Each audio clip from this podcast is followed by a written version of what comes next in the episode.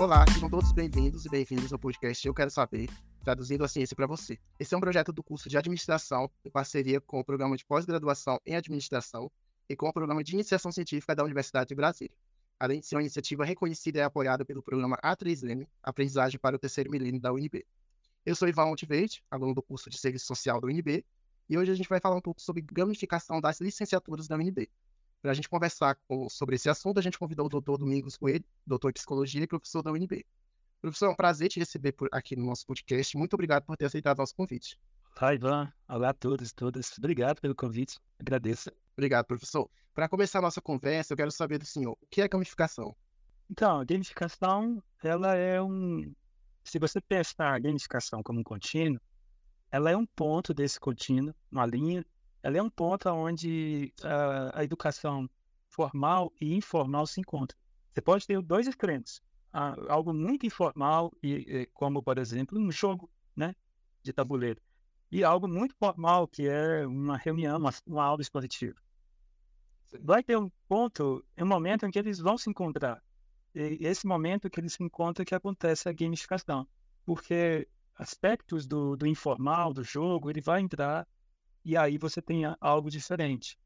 Então, é, não é não é separado, entende? O, o jogo do sério, do trabalho sério. Eles estão dentro de um contínuo. E quando eles se encontram, aí você tem a gamificação. Interessante, professor. E como que essa gamificação ela pode ser utilizada no processo de ensino? Olha, Ivan, não tem limite. Não tem limite. Você pode ver, por exemplo, pela pandemia. A pandemia, é, o nosso ensino tradicional, ele falhou, assim, é, de uma forma que todo mundo reconheceu que era falho. Ele não se adaptou ao ensino online, algo que nós usamos há, há muitos anos, muitos séculos, e incapaz de funcionar no momento em que o mundo mais precisava. Ele falhou. E naquele momento, para você ter uma ideia, eu não fiz nenhuma, nenhuma, zero adaptação para ir para online. Funcionou perfeitamente para online. Então, assim, ele é muito flexível, isso que eu quero dizer. Ele funciona para qualquer situação. A gamificação funciona em qualquer situação. A questão toda é o como fazer. Esse aqui é o ponto. Para isso, você tem que fazer pesquisa, você tem que investigar, você tem que fazer tudo o que se faz normalmente quando você cria alguma coisa, né, uma tecnologia. Tem que investigar, tem que é, burilar, tem que é, testar, mudar. Mas a, o exemplo sempre que eu dou é o do, é da pandemia, que 1 bilhão e 600 milhões de pessoas ficaram sem escola porque não havia um formato interessante é, que desse conta daquela situação. E o jogo dá. Se eu tenho um projeto na UNB que é sobre a gamificação das licenciaturas. Eu vi alguns vídeos né, sobre o seu trabalho e eu gostaria de saber como que foi dado início a esse projeto e quais os resultados o senhor vê que são os mais importantes dessa sua experiência nessas licenciaturas. Comecei em 2019 e foi uma aluna do curso de farmácia que trouxe. Eu, tava, eu dava aula usando alguns recursos do teatro, né? A pessoa ia na, na frente e criava alguma coisa, alguma cena, alguma performance a partir do texto que estava sendo lido. E essa aluna, a Stephanie Braz, que é do curso de farmácia, ela foi toda caracterizada de uma personagem. E ela fez lá, e eu falei assim, o que é isso que você fez? Ela falou, não, isso aqui é RPG, funciona assim, assim, assado. Eu falei assim, nossa, que coisa fantástica. É, me ensina isso. Eu chamei ela para me ensinar, Aí reuniam outros alunos que também estavam participando da disciplina. E aí, em 2019, no segundo semestre, eh, nós começamos a metodologia. E, olha, os principais resultados foi um aumento muito grande na disciplina, em termos de matrículas. É, foi mais de 100%. Hoje, é, na pandemia, nós abrimos turmas com 150 pessoas. Enquanto a UNB inteira estava reduzindo para 30 as turmas, eu estava aumentando triplicando o, o, o, número de matrículas na minha turma, porque as pessoas se sentiam muito bem. Naquele momento da pandemia, o jogo era um momento em que todos nós, eu, os outros estudantes, a gente tinha um momento de respiro, entende? Não era só o conteúdo, mas a saúde mental das pessoas. E isso, todo mundo falava isso na avaliação da disciplina. E também, é, outro resultado é que você inclui as pessoas. Então, eu tive narradoras surdas, surdas cegas, é, duas alunas surdas cegas narraram o jogo de RPG na turma. Uma, uma situação de ensino, é, o jogo ele permite você produzir é, variadas formas de avaliação. Então, se a pessoa quer, por exemplo, avaliar, se você pode avaliar a pessoa através de desenhos, de, de performance, de texto, você não tem um jeito só de avaliar, entende? O jogo permite muita coisa. Tem gente que faz poesia, tem gente que. Então, a questão da inclusão, da equidade e a diversidade. Você pode ter culturas diferentes. Né? Então, eu tive estudantes indígenas que me ajudaram a narrar um RPG indígena, que é o Jaguareté. Eu não conhecia, mas ela conhecia. Ela era lá do povo Ticuna, lá do, do Amazonas, e ela conhecia muito bem o Jaguar. E ela me ajudava. Então, quer dizer, eu não tive. E ela pôde falar na língua dela. Então, veja, você tem equidade, diversidade, inclusão, tudo que a universidade deseja, né? Se você entrar no site do UNB, ela está falando, a missão da UNB é que ela quer ser uma universidade inovadora, inclusive. O jogo permite isso. Então, são muitos resultados interessantes quando se adota a gamificação. Certo, professor, achei muito interessante esse aspecto da inclusão, que realmente não tinha pensado nisso quando eu li sobre o assunto. Mas, assim, no, geral, como os alunos, os docentes, né, os docentes trabalharam com seus projetos, se houveram, e estudantes, como que eles reagiram nesse processo da gamificação do ensino, nas disciplinas?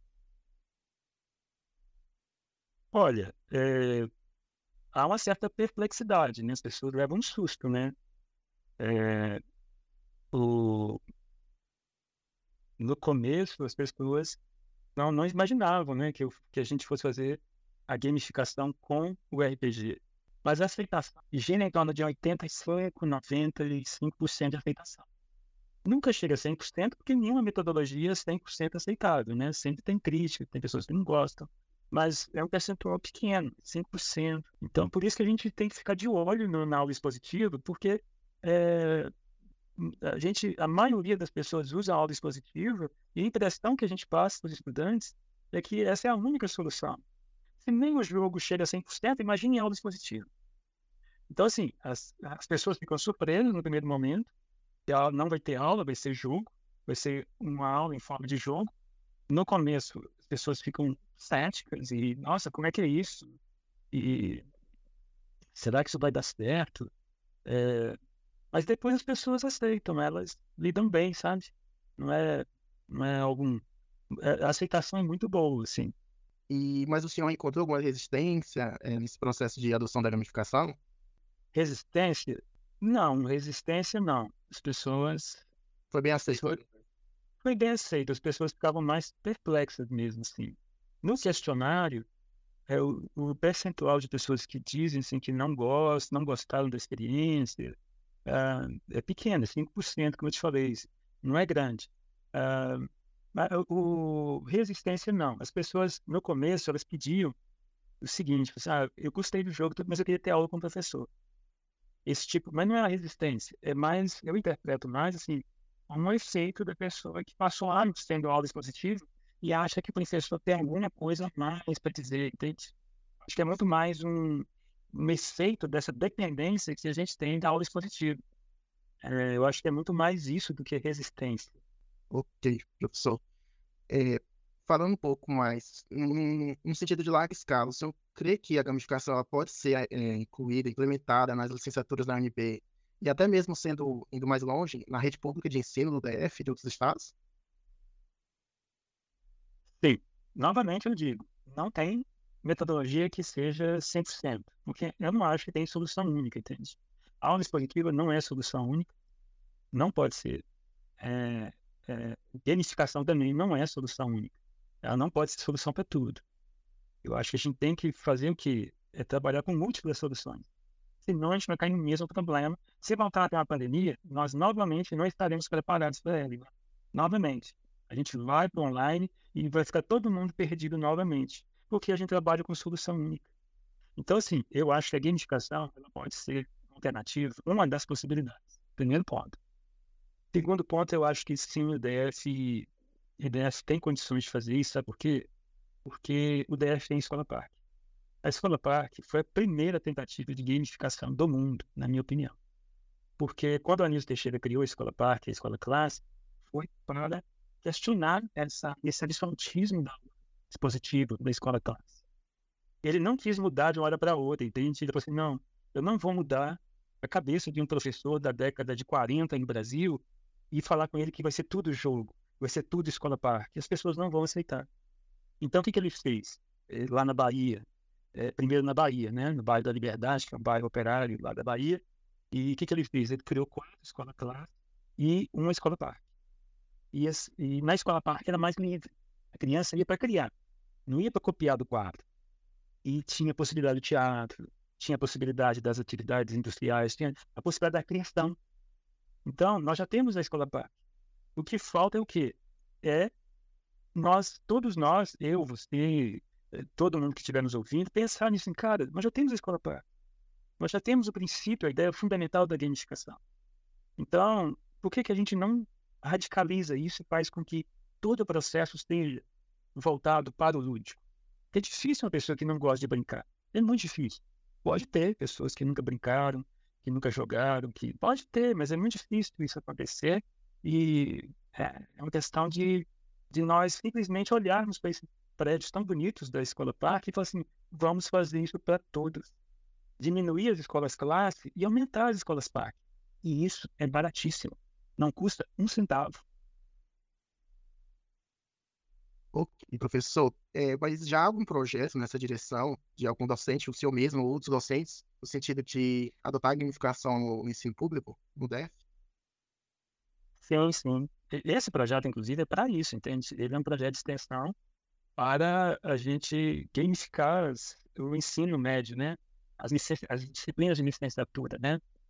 Então, esse projeto de gamificação, ele é justamente para a gente trabalhar. Eles nos ajudarem a gamificar a minha disciplina, e a gente ajuda eles a gamificarem as matérias deles. É um trabalho de mão dupla, né? Então, é, esse projeto é justamente para isso, para retomar essa ideia da Anis Teixeira. Que, se você for olhar, ela ficou assim meio apagada, entende? As pessoas não, não deram continuidade ao trabalho da Anis Teixeira. De, de, de seguir adiante, entende? Isso não teve continuidade. O projeto de gamificação é para isso, para a gente retomar essa ideia inicial e, e e continuar o debate com a Anísio Teixeira. Eu acho que hoje nós estamos prontos para entender a proposta dele. Hoje nós estamos preparados, entende? Nos anos 50, eu acho que nós não estávamos preparados.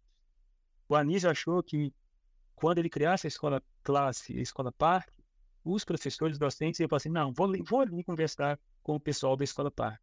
O pessoal da escola parque, vou ali conversar com o pessoal da escola classe. Porque não há uma separação absoluta. E como eu falei no início, é um contínuo chega um momento em que esses dois, essas duas formas se encontram. E, e não dá para eliminar de uma hora para outra o giz, o quadro, é, sentar na cadeira, copiar. Isso é difícil de você eliminar. De você falar assim, crie algo. Peça, anda com as suas próprias pernas, crie algo. Não fique dependendo de mim, crie algo. Certo, professor. É, o, é, pesquisar um pouco sobre o seu trabalho, eu vi né, que o senhor coordenou um projeto, uma parceria com a Vara da Infância e da Juventude do DF, né, que era um projeto com o intuito de estimular a habilidade dos jovens através da gamificação. O senhor poderia nos contar um pouco sobre como foi a sua experiência? Foi durante a pandemia.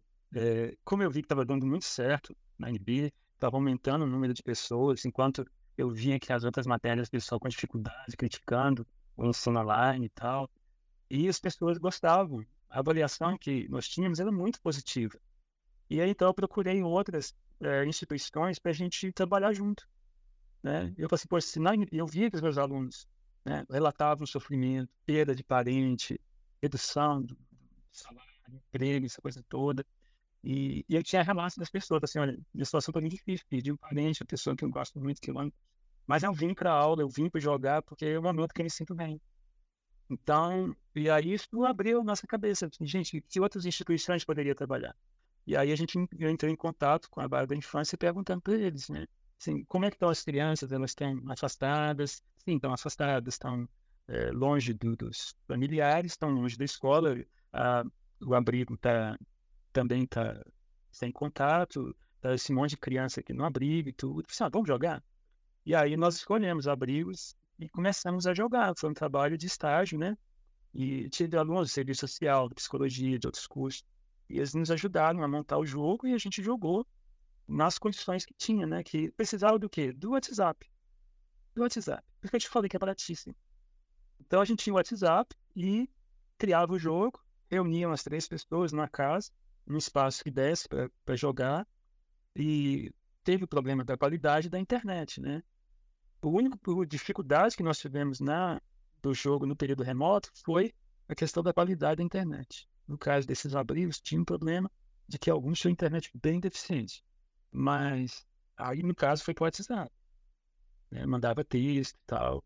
E então aí a gente é, fez o jogo.